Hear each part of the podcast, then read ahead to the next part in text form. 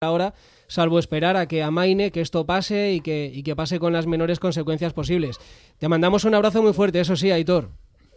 Muy bien, muchas gracias. Bueno, la verdad que la mejor medicina, el remedio es tener paciencia, que el tiempo pase y bueno, nosotros por lo menos no estamos asustados, estamos tranquilos y que bueno, que con el tiempo espero que pase y, y nada, que vaya mejor sobre todo. Eso que haya más contagios y que vayan a menos. Y que no se agote la que no llegue a paciencia. España, sobre todo. Que no llegue a España, que esto es, la verdad que es difícil de vivir. Un abrazo fuerte, Aitor.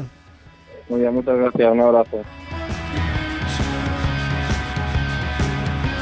Lo último de lo último, el Dinamo Sassari, que tenía que jugar mañana en el Coliseum de Burgos, partido de la Champions de baloncesto, dice que no viene, porque supone un riesgo disputarlo con público, así que los burgaleses avanzarán a cuartos de esta competición y es un precedente que se sienta eh, motivado por el coronavirus. Pero la epidemia ya ha llegado a España. De hecho, el coronavirus ya ha tenido su incidencia en un deporte y en un club al sur, en Málaga, el Trops Málaga de balonmano de la División de Honor Plata, donde hay dos eh, jugadores ya diagnosticados con positivo y otros siete están siendo aislados a la espera de recibir los resultados. Tenemos comunicación hasta ahora con el presidente del club, Alberto Camas. Hola Alberto, buenas noches. ¿Qué tal? Buenas noches, ¿cómo estáis? Encantados de saludarte. Eh, lo primero que queremos saber si todos están bien. Eh, los dos eh, jugadores diagnosticados y el resto de, de jugadores que están aislados. Sí, eh, ellos se encuentran perfectamente. la- eh, además, los dos que han dado positivo, eh, yo creo que están ya en, los últimos coletazos, con lo cual ellos, ellos se encuentran perfectamente y, y ha sido todo muy suave y muy, muy leve. Eh, pero bueno, como uno de ellos sí, sí había estado en Italia, al, al primer síntoma sí, sí decidimos aislarlo y pedir la prueba y fueron a su casa a hacérsela y, y, bueno, ha, salido positivo. Y, y, bueno, como fue generalizado la, la baja por, por gripe la semana pasada, a partir del martes, eh, pues claro, ahí hemos, hemos actuado en función a, la, a las directivas que ha marcado nuestro servicio andaluz de salud. Hemos seguido los protocolos, hemos aislado a, a cualquiera de los jugadores que tuviera síntomas, que eran ocho y después nueve. Y, bueno, pues en, ese, en esa actuación estamos, intentando ser rigurosos con...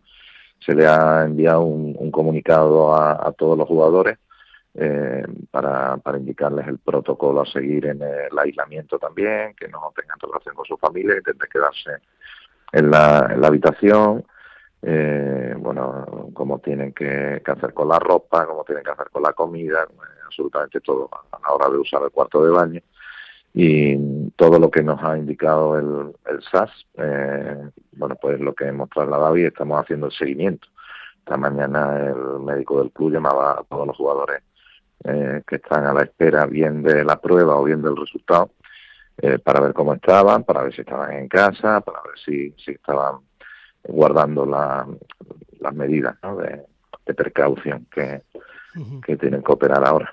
Lo que pasa es que hay un tiempo de incubación. Eh, si ya presentaban algún síntoma, aunque fuera leve, estos dos jugadores, hay otros a la espera de conocer resultados, eh, pero con, con, síntomas de gripe, en ese tiempo su club eh, ha disputado algún partido. Por lo tanto, ha habido quizá un contacto ¿no? con, con, con otros equipos, con otros clubes. Sí, este, este jugador eh, está en Italia del día 10 al 16 de febrero y a su vuelta, que todavía no había saltado eh, Italia como, como país conflictivo con respecto al coronavirus, eh, vuelve y está perfectamente, está sintomático, vuelve al entrenamiento y entra en la rutina habitual del, del club. Empieza a entrenar y es convocado para, para el partido que disputamos en, aquí en, en Málaga contra, contra el Cisne de Pontevedra y después igualmente fue convocado porque entrenó con normalidad para, para el siguiente partido, fue el de este fin de semana, no el anterior, contra el Antequera. Y, y es esta semana que ha terminado cuando él empieza a tener algún síntoma, o sea, más de 10 días después de, de volver de Italia. Mm. Y es cuando de manera inmediata y sabiendo que había estado en Italia, lo, lo aislamos y empezamos a tomar todas las precauciones que incluyen, supongo, ponerse en contacto con esos equipos a los que se ha enfrentado, ¿no? Para que también tomen sus medidas y que sean precavidos también. sí, yo personalmente he hablado con los dos presidentes, le, bueno, he puesto en su conocimiento todo esto, les voy informando de, cualquier cosa que, ocurra y, les he pedido que, bueno, que, tengan que tengan un especial control sobre su plantilla y que vean si algún jugador tiene síntomas y bueno que controlen que controlen y que tengan precaución con, con respecto a, síntomas que puedan saltar en algunos de sus jugadores. Después también hemos hablado evidentemente con la federación y con, y con el con el club al que nos tendríamos que haber enfrentado este sábado, pero que también se va a suspender. Nosotros ya, ya suspendimos la semana, este fin de semana eh, que jugamos contra el Barça, el filial del Barça. Ese se suspendió no por el coronavirus, sino porque teníamos muchas bajas.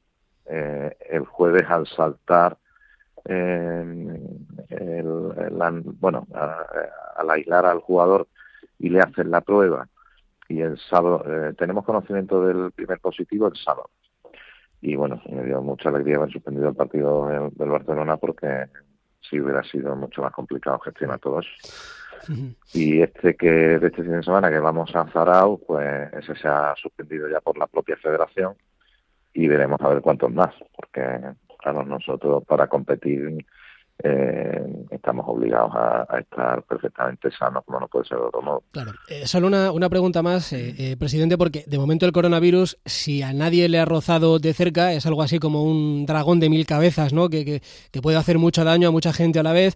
es como una amenaza, ¿no? Como un fantasma. Em, usted que mm, lo ha conocido más de cerca, ¿le gustaría transmitir algún mensaje a, a los ciudadanos que puedan estar, bueno, mm, preocupados, intranquilos, en algún caso teniendo miedo? Bueno, yo el mensaje que, lanzo desde el club es, de tranquilidad. Eh, yo creo que teniendo detectado y aislado eh, el posible contagio eh, en, deportistas y en personas jóvenes, estamos viendo que es prácticamente inofensivo. y sí hay que tener especial cuidado, especial o mucho cuidado con los mayores de hecho, a los jugadores de la plantilla eh, le hemos dicho y, rogado que, que no visiten a sus abuelos, que no se dejen visitar tampoco y, que tengan muchísimo cuidado. Una enfermedad que para, las personas jóvenes parece eh, que es intrascendente, sí puede causar mucho, un gran perjuicio a una persona más mayor. Entonces, en ese sentido, tranquilidad, eh, seguir las pautas que marque los servicios de salud de cada comunidad y, bueno, y aislar y, tener controlado el, tema y no tener contacto con personas mayores. Y por lo demás, bueno, pues todo esto al final me imagino que nos dará más fuerte eh, y ya está, y hacia adelante.